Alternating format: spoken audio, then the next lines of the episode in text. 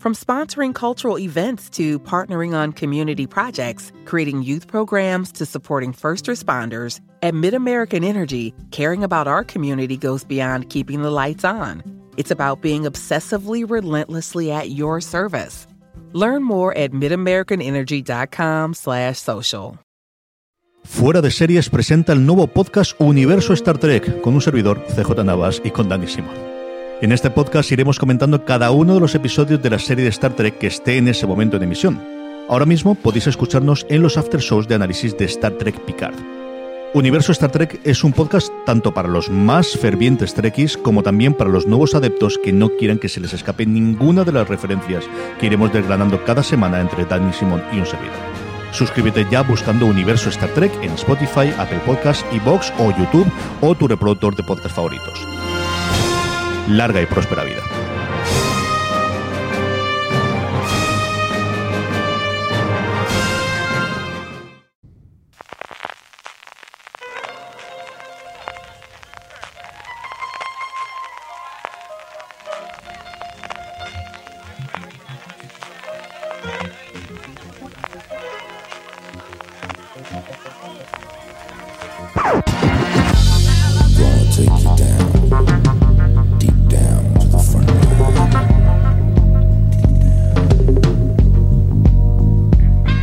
Bienvenidos a Gran Angular, el programa de Fuera de Series, donde analizamos cada semana un tema de la industria televisiva en profundidad.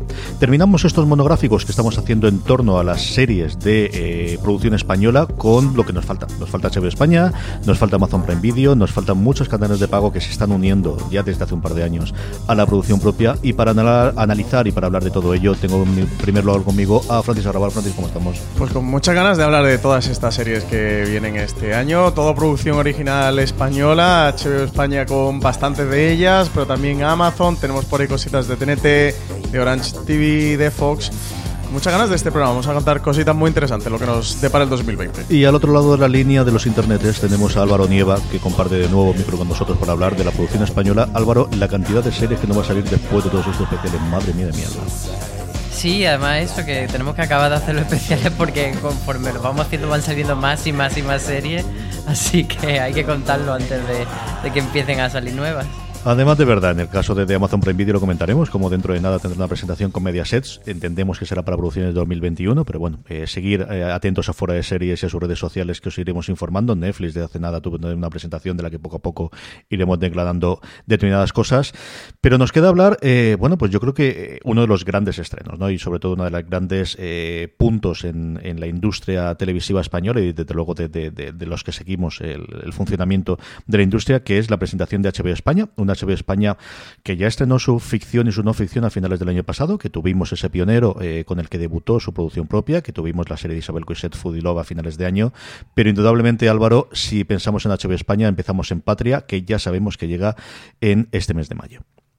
Sí, es lo que tú dices, aunque haya tenido esa primera toma de contacto con la ficción nacional, sí que Patria va a ser la prueba de fuego y esa serie que, con la que intenten ponerse en el mapa de la ficción. Y, bueno, tienen un reto bastante grande porque no sabemos hasta qué punto HBO España tiene pues esa, suficiente penetración en el mercado como para que Patria sea una serie tan relevante como, como los medios especializados esperamos y, que sea sobre todo eh, capaz de generar esa conversación semana a semana, que es el tipo de emisión que ellos han elegido para esta serie, y que sea una serie, pues eso, que, esté en boca de todo el mundo y que esté generando debate no solo en círculos de, digamos, seriéfilos, de consumidores de series, sino que un poco eh, el deseo yo creo que es que trascienda y, entre un poco también pues eso, en la conversación política general. Yo estoy contigo en que llega, yo creo, un año y medio como mínimo tarde, hombre, idealmente para ellos dos años tarde, ¿no? Pero, pero llega quizás demasiado lejos de cuál fue el fenómeno eh, del libro Dicho eso, después de tener el fenómeno de Chernóbil durante el año pasado, yo creo que sí que ha sido capaz de una serie que originalmente solo se estrena en HBO España, Francis, convertirse en un fenómeno del boca a oreja. Todos recordamos esas dos últimas semanas de Chernóbil, la cantidad de gente alejada de nuestro círculo que comentaba la serie, ¿no? A ver qué tal, Patria. Si puede ocurrir todo esto, aquí el caso con Patria es que es como esa gran serie española esperada para 2020, una serie desde que se anunció el proyecto de, de HBO España, que fue el primer proyecto que anunció la estamos esperando. La novela original que adapta de Fernando Aramburu es un auténtico bestseller. Viene refrendado, respaldada la serie por todo eso. Eh, por el camino con, con Aitor Gabilondo como creador sí que ha sufrido diferentes avatares nombraron directores que se terminaron cayendo. Ha sido una serie con una producción y con un camino un tanto complicado que todos esperábamos que iba a ser la primera serie que íbamos a ver de HBO España y que entendemos que por todo esto finalmente lo fue Fudilov, la serie de, Isabel Coixet, una patria que se supone que se va a estrenar en mayo, al menos lo que nos contaron en la presentación de Navidad de, de HBO España era que se iba a estrenar en mayo. También nos dijeron que iban a tener que, ponerse las pilas, iban a tener que correr. Pero bueno, al menos en la fecha oficial que tenemos es de mayo. No tenemos día concreto. Y yo creo que aquí el gran hándicap, los dos grandes hándicaps a los que se va a enfrentar Patria, por un lado es que creo que las expectativas son muy altas y sabemos todo lo complicado que, que es esto. Y que luego tiene el 17 de abril la otra serie de ETA que va a haber este año, que parece que ha sido un tema tabú en la televisión española durante las últimas décadas y que justo este año, y parece que con 10 días de diferencia o 15 días de diferencia, se van a estrenar dos series sobre ETA en nuestro país. Estoy hablando del 17 de abril de La Línea Invisible, que es la serie de, que tiene Movistar Plus sobre el inicio de, ETA como banda armada y, cuando comienza a matar, cuando traspasan esa línea invisible, una serie que está creada por Mariano Barroso, que ya tuvo el día de mañana esa fantástica miniserie Movistar, que bueno, una de las mejores series quizás de Movistar junto a Ar de Madrid, y hay que ver todo esto, qué factura le pasa a Patria, entre otras cosas, porque Patria sí que creo que va a ser una serie eh, quizás para lo bueno y para lo malo, como un gran drama muy intenso y muy recargado. Por lo tanto, una serie que a quien le gusta, a quien le entre, seguro que le va a gustar mucho y puede llegar a ser una gran serie si, lo consigue. Pero La línea invisible, por lo que ha mostrado en el tráiler, tiene ese puntito de más de ser quizás de acción, un thriller eh, y no tanto drama como lo puede ser Patria. Así que hay que ver con toda esta configuración cómo se estrena. Desde luego eso, el camino de Patria no ha sido fácil en ningún momento. ¿eh? Desde que se anunció ha sido bastante, bastante difícil, pero si lo consiguen quizás sea la gran serie española del 2020. No lo sé en absoluto, Álvaro, y Francis lo comentaba y tú también. Eh, hombre, a los hijos los quieres todos por igual, pero igual a Patria en HBO España sí que lo quieren un poquito más, ¿no? Sí, desde luego va a ser el estreno en el que, en el que pongan toda la carne en el asador, un poco como, como lo fue Juego de Tronos en su momento, de poner eh, carteles, vallas publicitarias, empapelar las ciudades. Eso lo vamos a ver segurísimo con Patria, más que con ninguna otra serie.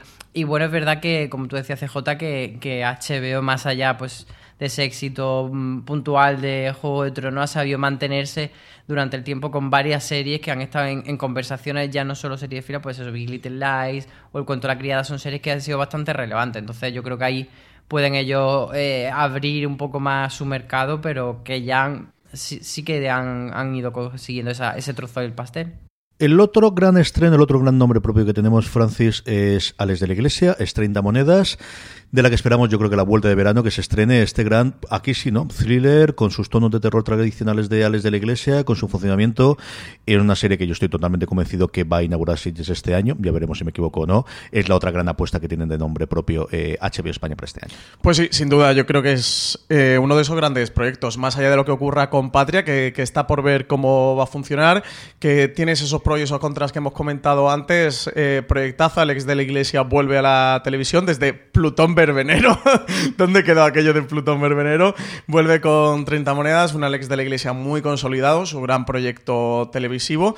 El cartel de nombres es espectacular, eh, desde Eduard Fernández a Macarena Gómez, a Miguel Ángel Silvestre o Megan Montaner una serie que tiene este punto de premisa eh, muy de Alex de la Iglesia, donde se entremezcla la fantasía con lo sobrenatural, con el terror, que ha tenido rodaje internacional, que sí que todos prevemos que seguramente vaya para otoño, entre mm, septiembre, octubre, Navidad. Yo creo que sin duda, bueno, sí, bueno, sabemos que se va a estrenar a lo largo de 2020. Habrá que ver, como tú decías, si inaugura Sitges o pasa por Sitges, y a partir de ahí, pues la vemos septiembre, octubre. Yo entiendo que noviembre, eh, como muy tarde. Yo hasta le tengo ganazas, ¿eh? Álvaro, Alex de la Iglesia, uno de los nombres propios que nos faltaba del cine saltar a televisión. Yo pensaba totalmente convencido que lo haría en Movistar Plus, pero al final fue la HBO la que se llevó el gato al agua y dándole muchísimo presupuesto, porque sabemos que la serie ya ha terminado de rodarse y en cambio no se va a estrenar hasta dentro de mucho, fundamentalmente por toda la postproducción que va a tener de efectos especiales.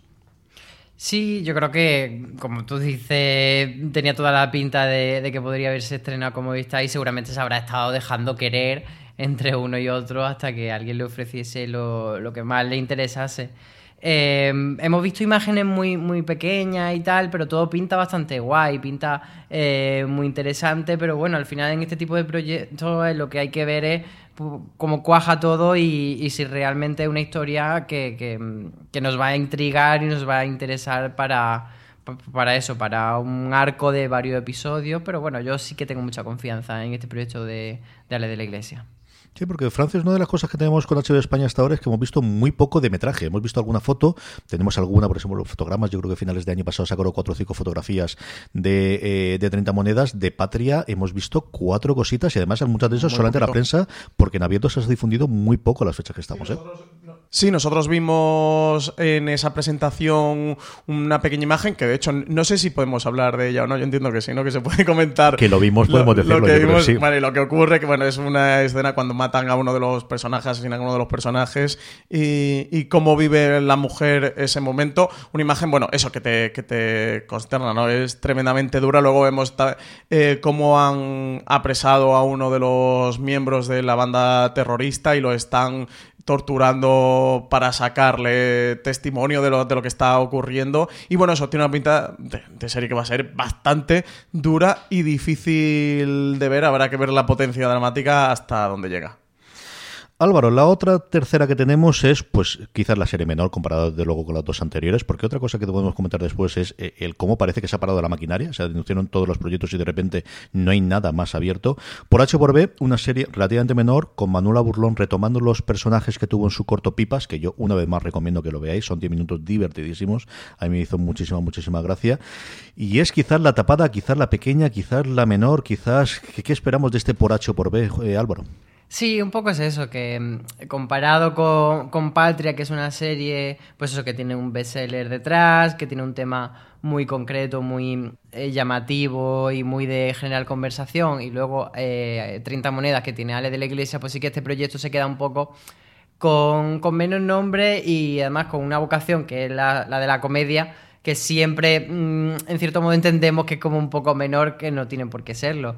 Pero bueno, a ver, a ver esto hacia dónde va. Eh, eh, yo estuve en, el, rodaje que nos invitaron, que hicieron eh, un, encuentro allí en una un día que rodaron en la sala de la Riviera de Madrid, pues eso hicieron allí, tenían la discoteca montada. Y bueno, mm, pinta eso que la intención de la serie no es la de trascender especialmente, sino ser una serie divertida con dos chonis de toda la vida de Parla que se mudan a Malasaña y ese contraste eh, un poco sociocultural que, que, se produce. Entonces, pues bueno, pero lo que no sabemos es cuándo, cuando llegará, es lo que tú dices. Eh, se ha quedado un poco la cosa como que, que presentaron varios proyectos y todavía no sabemos ni cuándo, ni cuáles son los siguientes, ni mucho más. Sí, por esta apostábamos de que iba a llegar antes de Patria, por marzo, abril, pero a la altura que estamos de febrero, inicios de febrero, no sabemos nada.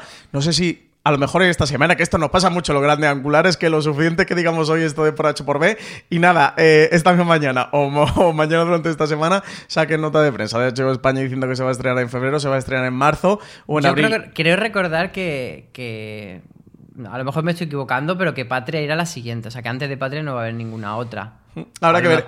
No, lo sé, no lo sé. Está muy para que se la dejen desde luego para verano. Lo que pasa es que con Patria se van a presentar en julio. Es una serie que por H por B lo hubiera visto muy de junio, finales de junio, principios de julio. No lo sé, es lo que tú dices Álvaro, parece que Patri va a ser la próxima serie. Entiendo que sí, ¿eh? que, por H por B se quedará para más tarde. Y esta lo que nos comentaba Miguel Salva también en aquella presentación es que era una historia donde sacaba mucho, extraía mucha comedia a través de la típica situación cómica de peces fuera del agua y que lo que van a explorar con estas chonis de parla que de repente se ven en, en ese barrio de Malasaña entre hipster From sponsoring cultural events to partnering on community projects, creating youth programs to supporting first responders, at MidAmerican Energy, caring about our community goes beyond keeping the lights on. It's about being obsessively relentlessly at your service. Learn more at midamericanenergy.com/social. cultureta y, medio pijo. A ver qué tal, yo tengo muchas ganas. Vamos a tener también a Bryce F. Eh, dentro del, reparto con un personaje secundario. También tenemos a Itziar Castro. Creo que puede ser una, serie que, esté muy bien. Sigo teniendo pendiente el corto de pipas, a ver si así me lo veo para poder tener más perspectiva de lo que, de lo que va a ser esta serie. Pero sí, desde luego, muchas ganas. Son 10 minutos, de hecho, yo creo que es más corto. Yo creo que son 4 o 5 minutos verlo. De verdad que vale mucho la pena. Está en YouTube, ¿no? Creo que se puede ver. En YouTube. que sí, sí. Fue nominado, no recuerdo ahora si ganó el Goya, nominado segurísimo que estuvo. Yo lo vi hace eh, como mínimo 5 o 6 años. La última vez que acudí yo al Cañiza, al Festival de Cortos, recuerdo verlo de allí. Mando desde aquí un saludo a, Toñín y a todo el resto de la, de la gente de las ranetas que nos invitó tres o cuatro veces para, para acudir. De hecho, yo creo que Álvaro también ha estado una de las veces. no recuerdo. Sí, sí. Y, sí, María Santonja, Marina Sucha, ha pasado medio fuera de serie. Y siempre nos han traído, nos han tratado de miedo, ¿eh? Yo no puedo decir A mí nunca me han llevado, ¿eh? Quiero protestar desde aquí. Porque tienen criterio, Francis. A mí nunca me han llevado, ¿eh? Así que no tienen mi salud en este programa. Amazon Prime Video. Álvaro, Amazon Prime Video que se nutre de un montón de series de que posteriormente se estrenen en abierto en Mediaset, algunas con muchísimo éxito como es El Pueblo. Lo primero que vamos a tener ya mismo que se estrenó el 15 de enero fue pequeñas coincidencias, yo creo para sorpresa a todo el mundo que nadie esperábamos que esto fuese a tener una segunda temporada, Álvaro. Sí, pero bueno, no sé si es que eso fue un, lo anunciaron desde el principio, simplemente que por ser una de las primeras series que tuvieron en eh, originales, pues le funcionó relativamente bien en los datos de la plataforma. Como no los conocemos, pues tampoco podemos decir mucho, pero es verdad que una serie que a mí personalmente pues no me encantó. Mm, bueno, es una comedia ligerita y tal, pero a mí se me va un poco de, de chillidos. Se ha estrenado la segunda temporada de Pequeñas Coincidencias, CJ. Eso pone ¿Estás seguro? aquí pone 15 de enero. No, te lo... yo, yo, yo me ¿Seguro? Fío, ¿Estás seguro? A mí me ponéis un guion delante y yo para esto soy como Wyoming. Yo me fío de todo lo que sí, digáis. Sí, te lo digo porque no se ha hablado absolutamente nada, nada, nada, nada, nada de ella. Sí, se habló un poquito de la primera temporada de Pequeñas Coincidencias, la segunda, que se estrenó el 15 de enero, como si no se hubiera estrenado. ¿eh? Yo es una serie que, que me extraña mucho el por qué a esto se le dio una segunda temporada, que la primera no funcionó especialmente en Amazon Prime Como siempre, no tenemos datos de audiencia, pero sí que tenemos el ruido o la conversación social, donde prácticamente era inexistente y donde Antena 3 tardó un año casi no sabes al ¿eh? final si, si... O sea, hay muchas ¿Mm? series que no hacen ruido, imagínate un Mentes Criminales, que luego hay mucha gente que las ve, entonces, pues bueno... No sé, al final verdad que a mí me, extraña. Y en Antena 3, no, sé si pasó con 800.000 espectadores o algo así, ¿eh? no, sé ni si llegó al millón eh, durante su emisión. No sé, Álvaro, si tú lo tienes más en mente, la audiencia que hizo sí, en, en, Antena 3, pues empezó medio bien y fue a pique y acabó en el late night. Sí. No sé, yo esta es una de estas series un poco extrañas que se han quedado ahí en, tierra de nadie, ¿no? que pasa un poco sin pena ni gloria.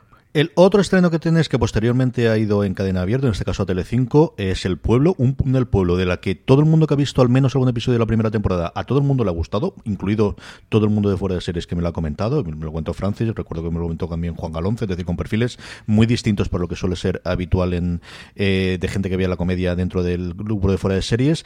Y Álvaro, esta que les está funcionando bastante bien a Telecinco, no sé si como reemplazo de la que se avecina, que necesitan empezar a pensarlo ahora que saben que, que va a terminar a falta de saber si hay un spin-off o no, y que les está funcionando bastante, bastante bien en abierto la primera temporada y ya está confirmada que la segunda se inaugurará de nuevo o se estrenará inicialmente en Amazon Prime Video. Sí, es desde luego uno de los estrenos con más éxito de, de los últimos tiempos, sobre todo en comparación con la audiencia general que hace la afición ahora en abierto, que son bastante pobres. Entonces, el pueblo está demostrando no solo que mm, que viene de los creadores que viene y por tanto revalida un poco ese respaldo del fandom de la que se avecina, sino también que no es incompatible eh, que, una serie esté en una plataforma como Amazon casi, no sé si ha sido un año o el tiempo que ha sido, antes de su emisión en abierto, o sea que eso no le quita que luego la gente cuando lo saque en abierto vaya a funcionar, si el producto merece la pena. Y yo creo que un poco eh, ya hablaremos, como tú decías, cuando haga la presentación Telecinco junto con Amazon, yo creo que un poco va a ir por ahí la línea de Telecinco a partir de ahora, de que, de que la primera ventana vaya en, streaming y luego ellos tengan una segunda ventana, a pesar de que sean productos propios. Que es lo que ha pasado también con Vivir sin Permiso, que ha estrenado tres episodios en abierto y ya está la temporada completa en Netflix y, ellos van a seguir emitiendo la temporada completa a pesar de que esté ya en Netflix. Sí, sí, el del pueblo es otro caso de que ha tardado un año en, verse, en dar el salto, ¿no? Ese del bajo demanda al lineal. Y aquí tenemos confirmado del pueblo crossover con, la que se avecina, que es un punto interesante en el que van a hacer el cruce de, ambas series que están creadas por los hermanos Caballero. Y sí, hay que ver, el hueco en Telecinco desde luego tiene que cubrirlo alguien y parece pues que el pueblo va a ser esta serie que lo va a cubrir, va a tener su segunda temporada y en principio va a tener continuidad. Yo llegué a ver el primer episodio, la verdad es que 70 minutos para una comedia a mí mm, es demasiado pedirme. Eh, pero el primero, dicho eso, estaba bastante bien. Eso me, parece exagerado, pero bueno, este es el tema de la televisión española y de las duraciones de, sus series, etcétera, etcétera. Quitando mm, Antena 3, que sí que se ha puesto esta norma, ¿no? De, que no sobrepasen los 60 minutos. En Telecinco siguen sin tenerla y eso pues se llevan a, una serie como El Pueblo de Comedia hasta los 70 minutos. Creo que si salvas ese obstáculo, quien la ha visto eh, suele hablar bastante, bastante bien. Vamos con más proyectos para Amazon Prime Video. El primero de ellos es La Templanza. La Templanza es una producción de A3 Media Studios, como era lógico pensar siendo la adaptación de un libro de María Dueñas, la creadora, la escritora original del Tiempo entre Costuras, que de alguna forma cambió totalmente el, tipo de, ficción que hacía Antena 3 y de alguna forma abrió ese camino que, llevaría posteriormente a la creación de A3 Media Studios. Álvaro es la gran producción de A3 Media Studios en cuanto a serie de época. Volvemos a las novelas de María Dueñas, como decías tenemos un repartazo con Rafael Novoa y sobre todo con Leonor Wadlin, pero luego gente como Emilio Gutiérrez como Juana Costa, es decir, una grandísima superproducción que esperan tener, ¿no? El, eh, nuevamente ese eco o ese éxito que tuvo en su momento el tiempo entre costuras.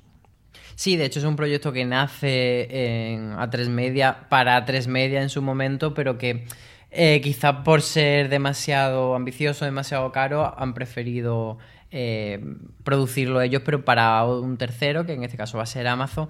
Volvemos a lo mismo, no sabemos si luego esto eh, podría tener un pase después en A3 Media, pero en principio parece que no, que es solo para ellos.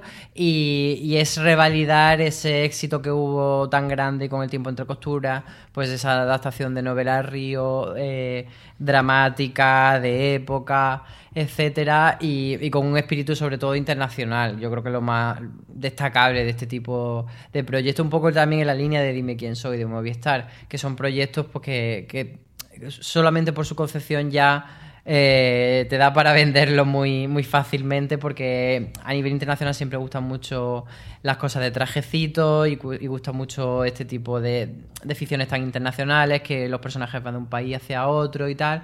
Y yo creo que sí que puede ser un pelotazo y puede ser esa gran serie en la que, en la que Amazon Prime Video España pues, pues sí que empapele toda la ciudad y se imponga de una manera mucho más, sobre todo, mainstream, porque hemos tenido cosas como pues Maisel, hemos tenido como The Voice, pero son cosas, pues eso, más para nicho. Yo creo que esta es la serie generalista que puede abrir Amazon. Sí, este junto al siguiente que vamos a tratar son como los dos grandes proyectos los de Amazon Prime Video en España. Hay comentado los responsables de la producción que aspiraban a ese estándar de las series de época británica, esas series de, tacitas a la que hacía alusión Álvaro, que está el director español Guillermo Morales detrás, que es un director español que está afincado en el Reino Unido, que dirigió la película de los ojos de Julia, pero que allí en la televisión británica ya ha dirigido para BBC algunos episodios de Inside Number 9, que es una comedia de humor negro divertidísima. Como Filming acaba de estrenar la quinta temporada aquí en España semana a semana, va a ritmo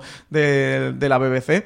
Y la miniserie de La Casa de las Miniaturas, una miniserie de la que hablamos bastante en Fora de Series, porque en su día la trajo Filming, porque luego Cosmo hace muy poquito la ha estado emitiendo y la tiene disponible en los operadores, donde podéis encontrar Cosmo, una miniserie de, tres episodios que, puso en pie Guillem Morales y que sí que nos puede dar un poco mm, visión ¿no? a lo que nos vamos a encontrar en la templanza y siguiendo esa estela que, que ya marcó el tiempo entre costuras, que fue un auténtico fenómeno a nivel internacional, que supuso esa expansión o esa internacionalización o el comienzo, el prender la chispa, la llama de esa internacionalización de las series españolas, que lo hemos podido ver con La Casa de Papel o con Élite o con las grandes producciones internacionales, al que sin duda creo que aspira esta serie de la Templanza.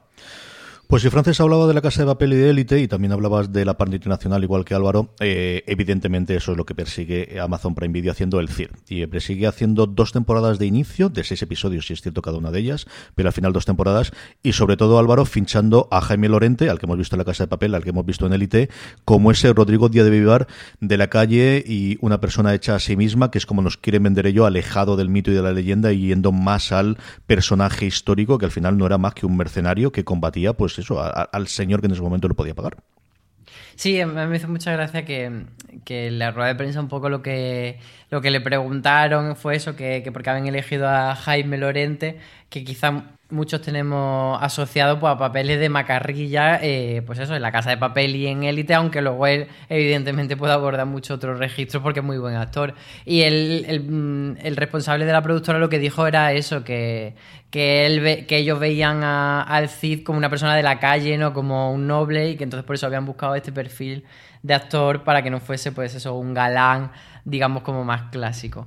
Y, bueno, un poco lo que estamos hablando con, también con La Templanza, que es una superproducción que tiene pinta de ser, pues eso, eh, a nivel BBC, a nivel de estas series históricas grandes que se hacen también en Estados Unidos, muchas veces con poco rigor histórico. Aquí quizás podemos tener esa ventaja. Y también un poco quizás eh, retomar el espíritu también de, de obras por, por poner referentes nacionales como Isabel y yo creo que eso si se hace con medios puede funcionar muy bien a nivel internacional. Sí, este es el tipo de historias al que aspiramos, durante mucho tiempo hemos aspirado en la televisión española, al nivel de la producción original en España, de que se pudieran hacer y se pudieran hacer con grandes presupuestos, con esos presupuestos a la americana, a los que estábamos acostumbrados a ver en HBO o en FX o, o en Showtime.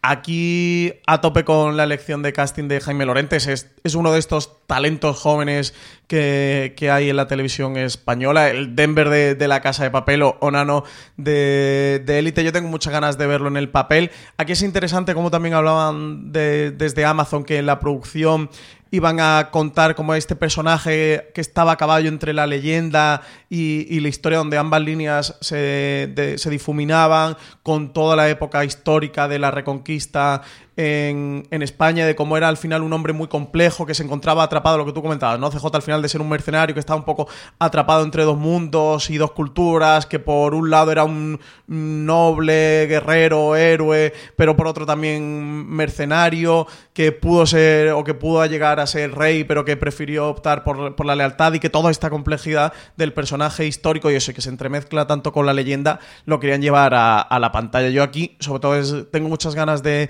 de ver, aunque sea el tráiler, por ver la producción, ver realmente el dinero que se han gastado en, en, esto, porque es una serie que realmente necesita gastarte mucho dinero para que esté a la altura, porque al final estamos en 2020. Como decía eh, Paco León, los eh, ya tenemos el morro muy fino y ya nos hemos acostumbrado a ver dinero en la pantalla y no sé, creo que si alguien lo puede hacer, pues una de esas desde luego es, es Amazon. A ver qué tal, es una de las grandes historias o de las grandes epopeyas que hay en la historia española. Es como nuestro gran western, ¿no? Toda la parte de, la reconquista, si nos quitamos toda la guerra civil. Así que a ver qué tal. Sí, indudablemente es uno de esos eh, personajes que pues nunca sabes, ¿no? Cuando te comparas con otros países, pero piensas en Estados Unidos si tuviesen un mito fundacional o de alguna forma de, de la parte de la reconquista, si tuviesen los americanos o los ingleses, y teníamos un montón de adaptaciones eh, audiovisuales. Y aquí, pues sí, tenemos la de Charles Heston, que al final tuvieron que venir los americanos para poner la pasta para poder hacerlo en su momento, y para mí el gran Rodrigo Díaz de Vivar, que ha sido el personaje que hizo Peris Mencheta en El Ministerio el del Misterio, Tiempo, que es mi episodio grande, favorito del Ministerio del Tiempo.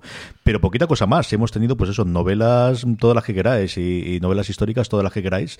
Pero a ver si nos falta una, una, desde luego, una versión moderna, una versión actual. Y yo creo que al final en series que, como sea, pues más basado en el cantar o más basado en la parte histórica que, que, que han podido sacar los historiadores recientemente, a ver qué ocurre con ella. Yo, nuevamente, me sumo a vosotros, tengo muchas ganas de ver qué ocurre con estas dos temporadas de seis episodios del CID que ya están encargadas. Álvaro, lo último que tenemos es Bambú, que nos faltaba que BP vuelve a tener grandes noticias para todos los conductores.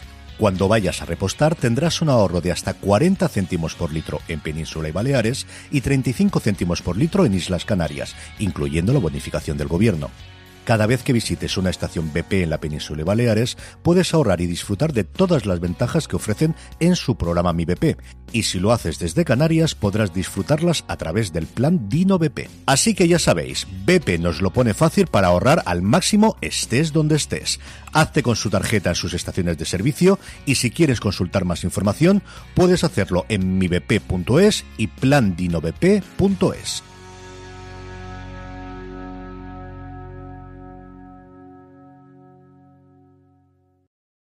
From sponsoring cultural events to partnering on community projects, creating youth programs to supporting first responders, at MidAmerican Energy, caring about our community goes beyond keeping the lights on. It's about being obsessively relentlessly at your service. Learn more at midamericanenergy.com/social.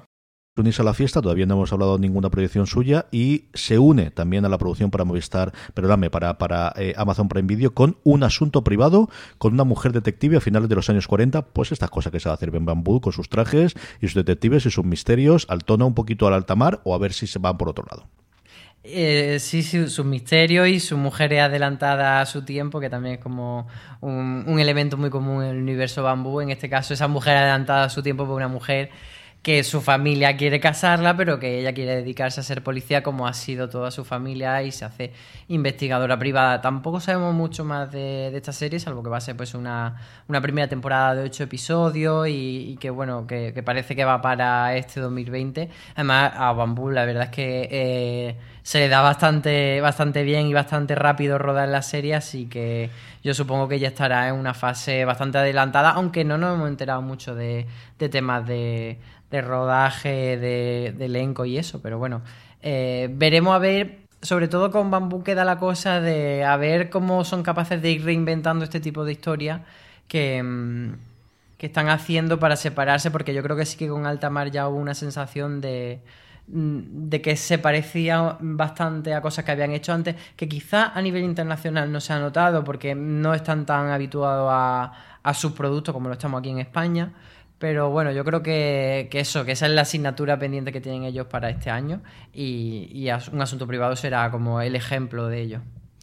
Yo aquí con esta serie el problema que tengo es que sin haber visto nada y saber tampoco mucho el proyecto, como comentaba Álvaro, el punto de partida me interesa, la premisa me interesa, me recuerda mucho una serie canadiense que también trajo Cosmo aquí a España que se llamaba Frankie Drake Mysteries y del punto de vista de investigadora, este tipo de eh, narración un poquito Agatha Christie con el que ya ha coqueteado Bambú, eso en, en alta mar a priori me interesan. Eh, creo que toda la parte de época es algo que saben retratar muy bien y revestir muy bien.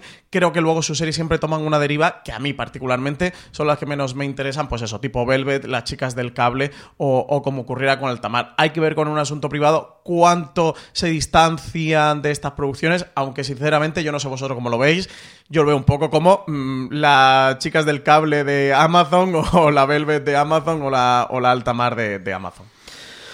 Yo creo que también buscan eso, es decir, yo creo que al final nosotros podemos tener más o menos criterio, gustarnos otro tipo de series, pero yo creo que cuando contratas Bambú este tipo de serie, Álvaro, sabe lo que está pidiendo, como lo supo en su momento Netflix cuando encargó la chica de cable.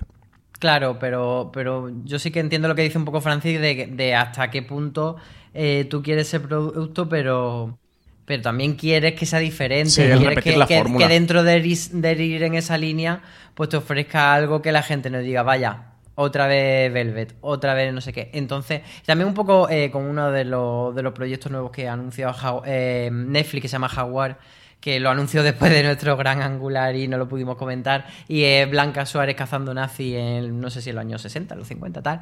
Y, un poco eso, que, que, tú lees la sinopsis y te imaginas un poco la misma estética, la, ves un poco la chica del cable, por así decir. Bueno, pues a ver cómo, cómo hacen para que no sea así.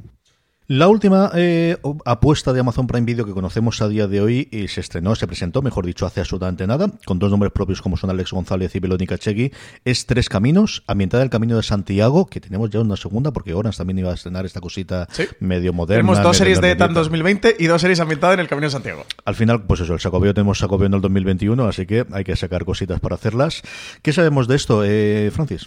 Pues de esta no te creas que, que controlo, no te creas que controlo demasiado. Eso sé que está ambientada en el Camino de Santiago, como otra de la que vamos a hablar más adelante, que es de Orange. Creo que es un poco, no sé si Álvaro, si tú sabes más, pero un poco historia vital de unos, de unos personajes que se entrecruzan, se entremezclan en el Camino de Santiago y que van a repasar un poco su vida a través de tres momentos claves, ¿no? A lo largo de todo lo que le ha ocurrido, que más o menos va por ahí, por un drama de, personajes que, que, todo confluye en el Camino de Santiago, que para los que hemos hecho el Camino de Santiago, yo lo he hecho una vez y además lo hice en el anterior año, veo sabemos que es un momento de exaltación de los sentimientos y, de, y del espíritu y del alma por todo lo que allí se vive. Sí, yo estuve la semana pasada en la rueda de prensa y un poco la historia sí que, sí que va por ahí, por lo que dice Franci. Es un proyecto que nace de, la Junta de, Galicia, de la Junta, eh, para potenciar, bueno, querían eh, que se crease una serie en la que se viese el Camino de Santiago, en el que se viese un poco eh, el espíritu de, de eso que comenta Francis, de, que tú vas al camino no solo por motivos religiosos, sino como para hacer un viaje personal y entonces eso es lo que van a hacer los cinco personajes, que además son personajes personajes eh, internacionales. Hay un mexicano que es Ale González, está Verónica Chiqui que mm, es española, y luego también hay un surcoreano, un italiano y una alemana. Entonces, eh, bueno, es una forma de crear así una serie internacional que se va a rodar eh, casi todo en inglés y que, mm, y que quieren, pues eso, retratar los espacios del Camino de Santiago y esa, ese objetivo que supone el Camino de Santiago. Y dicen que lo quieren hacer desde ese punto emocional, o sea, que va a ser una serie como muy de, sentimiento a flor de piel y tal. Y a mí me da la sensación un poco de que la otra serie, esa de la que luego vamos a hablar, de Caminante, se presentó a este mismo proyecto, porque, o, quizás no, pero bueno, fue un concurso abierto que hizo la Junta para elegir proyectos y este fue el que finalmente ganó. Y, lo que querían era también que eso, que fuese una serie que, que, se produjese, por un lado, con, con empresas gallegas, pero por otro lado, para un público global porque al final es eso, una especie de, gran anuncio de, turismo del Camino de Santiago. Es lo que pinta total, ¿eh? gran campaña internacional del Camino de Santiago que vamos a poder ver en Amazon. Yo creo que es una serie, sobre todo, que para quien haya hecho el Camino de Santiago, pues oye, le va a interesar porque creo que se puede sentir reflejado, recordar ciertos momentos, o para toda esa gente que sí que tenga ganas de hacer el camino, que le llame la atención. Habrá que ver a partir de ahí, para todo el, todo el público que no es ese, qué tal está todo esto. Pero sí, suena todo como muy a un gran branded eh, audiovisual en forma de serie de televisión de la Junta Galicia para el Camino de Santiago y para ese próximo año saco veo que se viene. Con esto terminamos de repasar Amazon Prime Video, a falta, como os digo, de, que se anuncie la próxima rueda de prensa que van a hacer junto con Mediaset en cuanto a preestrenos o lo que sea. Eh, otras cadenas voy a cambiar un poquito el orden porque ya que estamos hablando de ella, podemos hablar ya directamente de ellas. Esa serie de Orange Televisión, también El Camino de Santiago, Francis, se llama Caminantes. Tiene pinta de que aquí se han gastado un poquito menos de pasta, ¿eh? Sí, aquí está menos. Yo estoy con Álvaro, no había caído en este tema porque no sabía lo de... Pues sí, que sabía, me lo habían contado lo del concurso este que hubo de la Junta, pero lo había borrado de mi memoria. Aquí tenemos a José Antonio eh, Pérez Ledo, que es, bueno, muy conocido en Twitter, Instagram porque es mi mesa cojea, pero luego también en Podium hizo el, el guion del podcast del Gran Apagón, que fue como ese gran podcast narrativo con el que salió Podium, que además, joder, tú has estado por allí haciendo de podcaster, como está mandado y María Santoja. Yo he puesto voz a de las palabras que escribió Ledo en la segunda temporada junto con María Santoja y con Sune. Sí, sí, sí, decidimos un pequeño cameo. En la primera temporada estuvimos haciendo los recaps, estuvimos haciendo el análisis episodio a episodio del, del Gran Apagón y en la segunda teníamos un pequeño cameo como podcaster. Y sí, pues mira, Ledo escribió para mí un momento. y mientras que Tres Caminos parece que deriva por ese mm, drama de personajes, muy espiritual o muy de la situación de cómo el Camino de Santiago es también un viaje personal que, tú estás haciendo, o a la vez que haces un viaje físico, eh, también lo haces espiritual. Este Caminantes es muy diferente, es una historia de terror, los protagonistas son unos chavales jóvenes que están haciendo el Camino de Santiago. Está dirigida por Coldo Serra, que todo el mundo conoce al director. Bueno, pues un director muy enfocado en el terror y en, y en la fantasía, con su punto, eso, más de, de terror. Y bueno, dicen que es una propuesta así fan footage con, unos protagonistas eh, jóvenes. Va a ser serie de Orange TV. Por fin vamos a ver una serie de Orange TV. Está producida por 100 Balas, que es la misma productora de Bota Juan y Vamos Juan, que ahora luego hablaremos de ella. Así que a ver qué tal este Caminantes. A mí que lo que sorprende, Álvaro, es estas cosas que tiene horas de televisión, de que de repente te coges Snatch, la serie, hace tres años y es lo único que tiene, y ahora hace producción española, y me desconciertan, me desconcierta mucho esta gente. Sí, la verdad es que eh, a diferencia de otros operadores que ven más claro cuál es su estrategia mm, a, medio largo plazo parece que, que, de repente aparece, desaparece y son cosas a corto plazo para allá, pero luego no hay una continuidad. Ahora que, estamos hablando de Orange, eh, eh, también es interesante eh, comentar la otra serie que tienen así en el horizonte, que es para el 9 de febrero, que se llama Costa, que es una serie que en principio se llamaba The Paradise y es esta serie finlandesa del canal Ile. Que, que hizo Media Pro y que tiene como protagonista a Fran, a Fran Perea que como sabéis es una gran estrella gracias a Los Serranos allí en Finlandia. Y entonces es una serie, pues eso, hecha medio camino entre un país y otro, pero rodada en Málaga porque en Málaga hay una comunidad de de jubilados finlandeses bastante grande. Y de muchos otros países muy grandes, como buen malagueño lo puedo asegurar. jubilado o no jubilado, pero sí que, eh, pues eso, eh, en la zona de Fuengirola hay muchísimos finlandeses, entonces es una historia sobre, sobre esa comunidad, pues como hay una serie de muertes y tal. Y, eso, pues ahí está, de repente lo que decimos, que de repente ahora Orange TV tiene dos series. Sí, es hago chas y aparezco a tu lado, ¿no? De, repente no está, pero ahora tenemos dos series aquí de Orange. No sé, es que la estrategia de ficción de Orange eh, es curiosa por no llamarle errática o, o, con otros adjetivos, ¿no? Y sobre todo que no lo han dicho, porque yo creo que teniendo mm, lo que sea que sea Costa o, de Paradise, que al final no quiero llamarla Paraíso para no hacerla confundir con la serie Movistar Plus y todos mm. vemos que va por ahí. Y teniendo este Caminantes, yo creo que en, que en esta misma rueda de prensa, porque han hecho rueda de prensa para presentar las dos cosas, que hagas una estrategia de esto es lo que queremos hacer cuando, cuando seamos mayores los próximos cuatro años. Yo creo que se la tenían pendiente, pero bueno, ya nos llegará. Por cierto, que los que no hay en Fuengirola y alrededores están aquí en la Marina Baja. O sea, yo también, también, por aquí en Alicante. Entre el y alrededor, tenemos unos cuantos en la provincia de Alicante.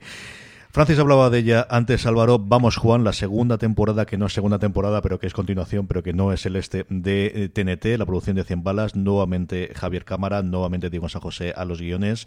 TNT espera mucho y nosotros también esperamos mucho de pues una de las comedias que más nos divirtieron durante el 2018 cuando se estrenó final del principio del 2019. Este vamos, Juan, que nos llega dentro de nada ya, Álvaro, porque tenemos hoy mismo, se nos ha confirmado la fecha eh, de emisión. Sí, eh, como tú dices, no va a ser una segunda temporada, sino que ellos lo llaman una secuela, pero bueno, el espíritu de, de Bota Juan estará ahí a partir del 29 de marzo, que es la fecha que, que como tú decías ha salido eh, nada, eh, estos días ha salido ya. Y, bueno, la, diferencia o, la premisa de esta segunda temporada, o de esta, perdón, de esta secuela, es que, Juan, después de, ese tiempo que, en el que lo conocimos como ministro de Agricultura, volvió a su Logroño natal y estuvo como profesor de biología un tiempo, pero luego le despierta ese gusanillo político y decide volver a la arena dos años después y, fundar su propio partido. No puedo ser más fan de, Vamos Juan, aquí me voy a quitar la careta. Soy muy, muy, muy, muy, muy fan de, la serie. Era muy fan de Bota Juan. Eh, soy muy fan de del perfil de Twitter, ¿eh? Y de Javier Cámara y de su perfil de Twitter. Pero eso, Juan Carrasco me parece de los grandes personajes de la serie española de los últimos años. Pues como nos pasa con Paquita Salas, ¿no? Eh, de esa serie creada por los Javis. De esa serie de los que la hemos visto es casi parte nuestra, ¿no? Ya de nuestra iconografía, de nuestra cultura popular, forma parte de nuestro lenguaje tengo muchas ganas que vuelvan a 29 de marzo, no nos queda demasiado, un poquito menos de dos meses. Tenemos grandes incorporaciones al reparto para esta segunda parte de Bota Juan titulábamos Juan. Se incorporan a Castillo y se incorporan Jesús Vidal, entre otros. Y nada, vuelvo a Madrid para fundar su propio partido dos años después. Toda la promo la están manejando un poco como, como el regreso de, Rocky, de Juan Carrasco en chándal corriendo por un puente. Y tengo muchas ganas de verla. Me, divierto muchísimo con esta serie. Me parece muy me parece muy mordaz. Así que nada, con ganas de Juan Carrasco de nuevo. Con muchísimas ganas y también porque sabemos a través de su Instagram que lo ha contado sobre todo Diego San José, el debut como director de Javier Cámara, que siempre había querido hacer o, este, le dejaron y todo el mundo habla maravillas. ¿Hace algo mal este señor, Álvaro? Es que no puede ser, ¿eh? Pues no, súper simpático y como tú dices, pues detrás de las cámaras a ver qué tal. Yo creo que es un proyecto en el que debe ser eh, bonito, o iba a decir fácil, no sé si fácil, pero por lo menos bonito e iniciarse porque es pequeñito, pero tiene como mucho corazoncillo, así que yo creo que ha tenido que estar ahí a gusto. Sí, y además nos contaban desde la cadena con un poco eso. Javier Cámara tenía el empeño de dirigir y no sé si esto se puede contar, pero yo creo que sí, que, que es inocuo.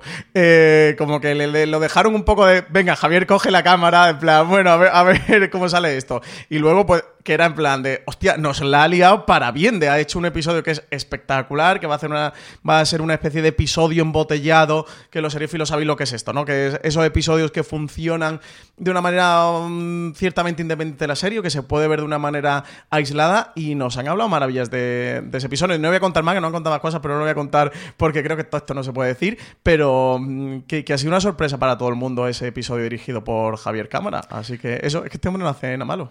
Alguien que tenía muy claro el que iba a apostar por la producción propia, retomando Vis a Vis, una serie con tanto funcionamiento, con tanto fandom como era Fox, se vio involucrado en todo el problema de la compra, suscripción y de, integración dentro del, universo de Disney. Eso hecho yo creo que para ser un poquito el pistón, yo creo que en todas las circunstancias tendríamos más de una serie de Fox a día de hoy. Lo que sí vamos a tener es esta continuación, este es medio spin-off, eh, Álvaro, del que tenemos muchas ganas de ver, que se va a llamar Vis a Vis el Oasis. Sí, sí, si antes con Bota Juan decíamos que parece una segunda temporada, pero que ellos dicen que una secuela, aquí pasa lo contrario. Eh, mucha gente dice que esto es un spin-off o una secuela de Vis a Vis, pero los propios guionistas dicen que no, que ellos lo entienden como una quinta temporada, porque al final no estás llevando a un personaje secundario a un nuevo universo, sino que coge a las dos protagonistas y las llevas a otra situación, que en este caso ella fuera de la cárcel por fin, van a dar un robo que a mí me, produce, la verdad, la curiosidad de, de, cómo separa esto de la casa de papel, que es como un referente muy grande que tenemos y además que mucha parte del equipo de una serie y otra pues han trabajado juntos y, han tenido relación laboral, entonces a ver cómo este vis a vis el oasis eh, con robos, con Maca y Zulema robando, pues se distancia de la casa de papel.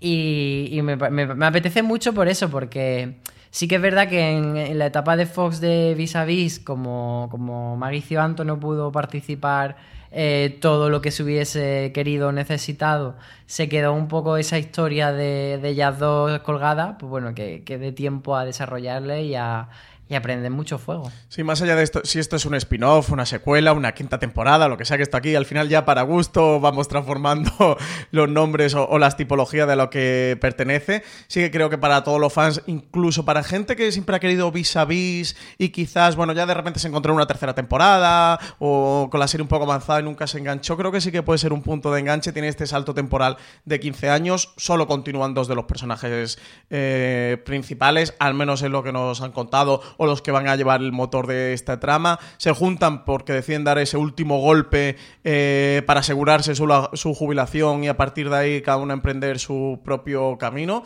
y que eso supone ¿no? que va a ser el cierre de, los dos personajes y ya sí o sí del, universo. Yo tengo muchas ganas. Iván Escobar, que es el showrunner, decía que iba a ser un poco como mm, dos pistoleros en un western crepuscular, que por ahí van los tiros del tono de este vis a vis el, del Oasis, se van a enfrentar a un cártel mexicano, que es a los que deciden robarle un, creo que es una tiara de diamantes o algo así, nada más y nada menos. Pues con muchas ganas de ver aquí a Maggie Cibantos y a Nash de nuevo.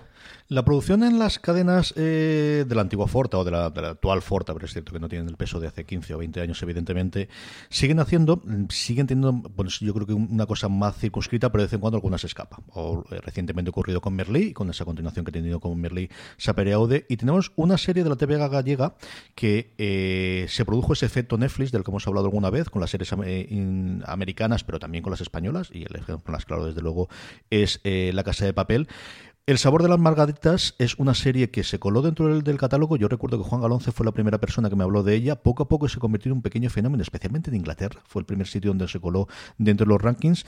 Y gracias posiblemente a ese efecto de Netflix y esa eh, bueno pues aportación económica, que al final es lo que te está permitiendo también las plataformas, el que no los costes no vayan todos sobre la cadena que lo emite en lineal, va a ocurrir, Álvaro, una segunda temporada de este El sabor de las margaritas.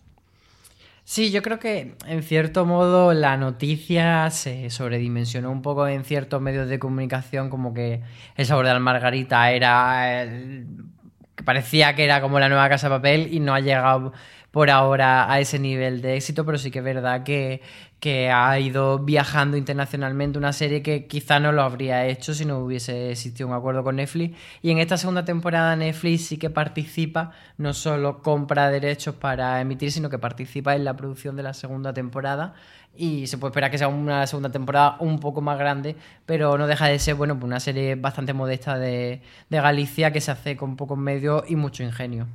Yo esta no, no controlo absolutamente nada, no, no he llegado a ver ni un solo minuto el sabor de las margaritas, más allá de, esta noticia ¿no? Que, nos llegaron a todos de ese triunfo en Netflix, sobre todo en, el Reino Unido, y a ver qué tal eso ha conseguido segunda temporada en, en la cadena autonómica gallega, y ver también de cómo en toda esta era del PIC TV, del streaming, también las televisiones autonómicas están abriendo un pequeño hueco, sobre todo en España. Quizás el ejemplo de TV3 es el que más éxitos ha ido cosechando. Tuvo en su momento Merlí, que luego ha dado el salto a Movistar Plus con Merlí Sapere de Aude. Tuvo las del hockey, que también llegó a Netflix y también se convirtió en un, en un pequeño fenómeno. Tuvo en su momento Pulseres Vermelles y, bueno, y ahora pues también la televisión gallega con este El Sabor de las Margaritas. Pues nuestra más sincera enhorabuena, ¿no? Porque tiene que ser complicado con estos presupuestos y desde los medios de una televisión autonómica enfrentarse eso, a este PIC TV y a esta era del streaming y a estas grandes. Eh, también lo tuvo en la ETV con La Víctima número 8, que fue una coproducción con Telemadrid, que luego también empezó a dar el salto. Así que desde luego reseñable y notable todo esto. Y que Galicia está demostrando, eh, pues eso, que, tiene mucho medio y mucho tirón últimamente, porque no solo tenemos las series que se hacen eh, para la televisión gallega, sino que están, pues eso, introduciéndose productoras como Portocabo con Hierro, que fue uno de los grandes éxitos del año, o, o Neboa, que es voz audiovisual. Entonces de repente estamos viendo como una expansión o un momento bastante bonito de la, de la del audiovisual gallego. Sí, también hay que tener cuidado porque está pasando un poco esto del actor que, triunfa en, en, un papel y luego ahí se queda estancado. Y con el tema de los narcos y los thrillers criminales, se están quedando un poquito ahí. Eh, les va a tocar dar el salto si, si quieren crecer de verdad. Bueno, viene también Viene también la, serie de Carlos Montero eh, de Netflix, ¿Mm? que, ya hablamos de ella, que también está producida, si no me equivoco, por Vaca Films y está rodada en Galicia y no va exactamente por narcos. Sí, no, está no, está, no, va de narcos, no. Al final crear industria, yo creo que tanto el, buscar pues esos paisajes fuera de, Madrid y luego yo creo que ahí ha ayudado mucho Bambú, ¿no? Que al final él tengas, sí, totalmente trasladado de la producción de Madrid, pero que al final ellos vienen de dónde vienen y que han podido abrir un poquito esa lanza de no podemos fiar de esta gente, que hay industria, que hay técnicos y que hay gente dispuesta para, para hacer las cosas, que al final es de la forma de crear industria y crear, mm, bueno, pues eh, recorrido audiovisual.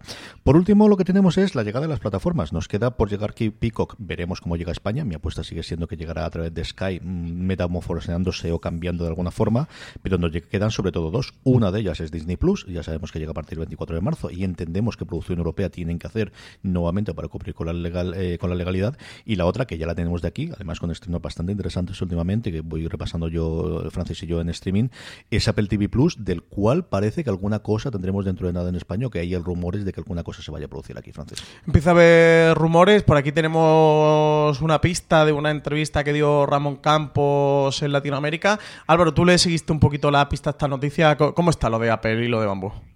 Nada, simplemente eso. Eh, Ramón Campos comentó que, entre los muchos proyectos en los que trabajaban, uno de ellos era una serie para Apple TV Plus. Que, que, bueno, no sabemos si llegará a buen puerto o no, pero sí que nos da esto la medida de saber que Apple sí que está trabajando en España para, hacer ficción, como también em, lo está haciendo Stars, que también hubo una noticia de que ellos estaban interesados a uno de los mercados eh, los que tenían más puestos los ojos era em, nuestro país y el otro era la India y decían que querían hacer series aquí porque luego tenían otro servicio de bajo demanda en Estados Unidos eh, dedicado eh, exclusivamente al, al, público latino y que les parecía que España pues bueno, era la puerta para producir series pues eso, no solo para España, sino también para ese mercado, que es un poco también lo que ha ido haciendo Netflix con las series españolas que han tenido mucho tirón en, América Latina. Pues bueno, yo creo que esto es alguna cosa que iremos viendo, si no ya en, a lo largo de 2020, pues hacia finales de este año, principio del siguiente, irán encajando esas piezas. Y es que todo esto, Francis, es solamente lo que hemos confirmado hoy, a primeros de febrero del 2020, que se vaya a estrenar durante este año o primeros del 2021. Madre mía, cómo ha cambiado el cuento en cuestión de 5 o 6 años. ¿eh? Sí, sí, sí, sí, porque para 2021 tenemos otras tantas que no hemos tocado en, este, en estos grandes angulares, porque si no vamos a tener que hacer 2020, 2021, 2022, 2023, porque si ya tenemos visión de muchas series, desde luego que se van a estrenar a lo largo de 2021, incluso hay algún proyectito por ahí que pueda apuntar un poquito a 2022.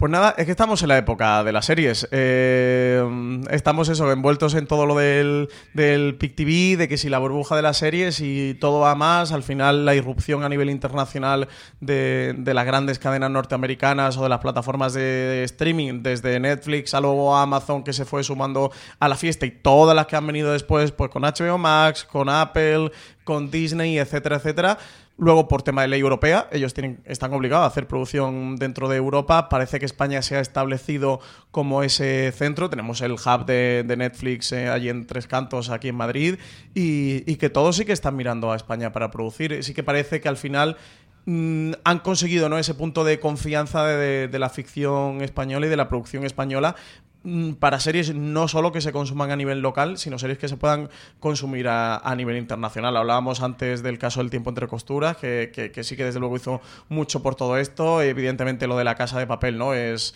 es indudable y, que los, todos los operadores o canales o creadores de contenido o productoras pues sí que se están fijando en España. Alex Pina ha sido el primer creador eh, internacional que ha fichado Netflix. Netflix cuando comenzó todos los fichajes de runner eran todos americanos, luego ha fichado alguno más a nivel internacional, pero el primero que no era norteamericano fue Alex Pina, pues que es un creador español, que es el creador de La Casa de Papel. Luego también ha fichado al creador de Dark, que es, que es alemán, y, y luego ya han ido ampliando, ¿no?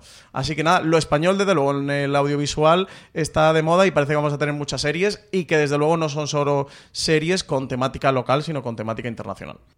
Y una cosa que hay que destacar es que mm, no solo son buenas, que también son baratas las series españolas. Es que eso nos lo dejamos a veces fuera de la ecuación, pero es muy importante eh, tener en cuenta que, que, tanto La Casa de Papel como Elite se han colado entre las 10 series más vistas a nivel global de Netflix y sus presupuestos deben ser, no los conocemos, pero yo puedo prometer que son muy inferiores a los de muchas producciones de, sobre todo pues si nos comparamos con Reino Unido, si nos comparamos con Estados Unidos, en España se hacen cosas muy dignas por mucho menos dinero. Bueno, bonito barato, como somos en fuera de series, incluidos estos programas que llegan rápidamente a vuestro reproductor de forma gratuita. Ese es el repaso que hemos hecho. Dentro de nada volveremos porque tenemos mucho más, mucho más en fuera de series.com de conforme vayan todos los estrenos de este momento dulce para la producción eh, propia española y, esa difusión internacional que están teniendo todas las series. Don Francisco Raval, hasta el próximo programa. Pues hasta el próximo. Don Álvaro Nieva, hasta el próximo programa que seguiremos hablando de la producción española de, en, bueno, a nivel mundial. Por supuesto, ya estoy esperándolo. Y a todos vosotros, querida audiencia, mucho más contenido, como os decía, en foreseries.com, mucho más contenido en audio en nuestro eh, canal, en donde nos estáis escuchando ahora mismo, podéis decirle a la gente que vaya fuera de series. Gracias por escucharnos y recordad, tened muchísimo cuidado y fuera.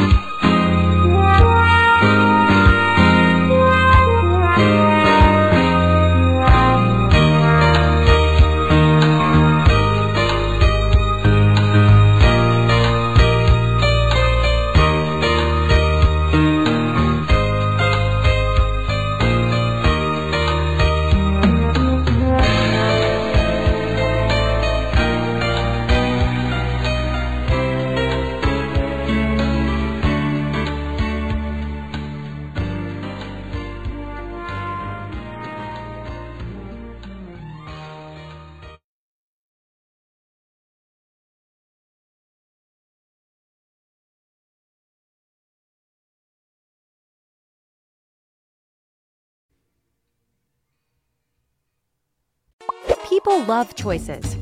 This holiday season, give Choice gift cards and let them choose their own gifts. It's genius. Available in stores and at giftcards.com. Buy now. Woodhouse Nissan offers a variety of SUVs and crossovers to fit your lifestyle. Whether you're looking for an SUV with high towing capability or a crossover with all wheel drive, you can expect a variety of safety features, plenty of seating, ample cargo space, and innovative design to tackle virtually any adventure.